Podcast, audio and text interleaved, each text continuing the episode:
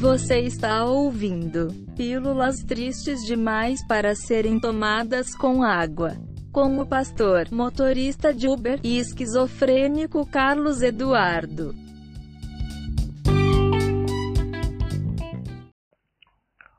Ou seja, o, que quer dizer esse domínio do, do, do mais forte em relação ao mais fraco é, no dia a dia?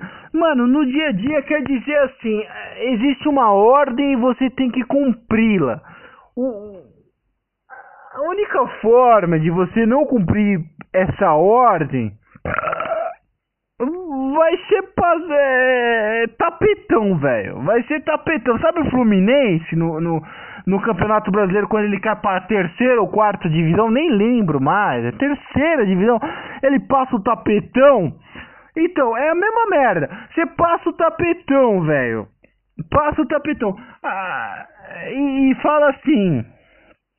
É, é, é, galera, eu vou pela via do pensamento curvo, tal qual Crono, decepou o pênis de seu pai, Urano.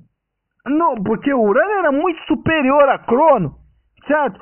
Era é, opulência, era o próprio ser universal. Agora, Crono é delimitado na sua própria subjetividade, esperou o momento de fraqueza de Urano, aconselhado por sua mãe, Gaia, e meteu a foice no pau do seu pai, rapaz.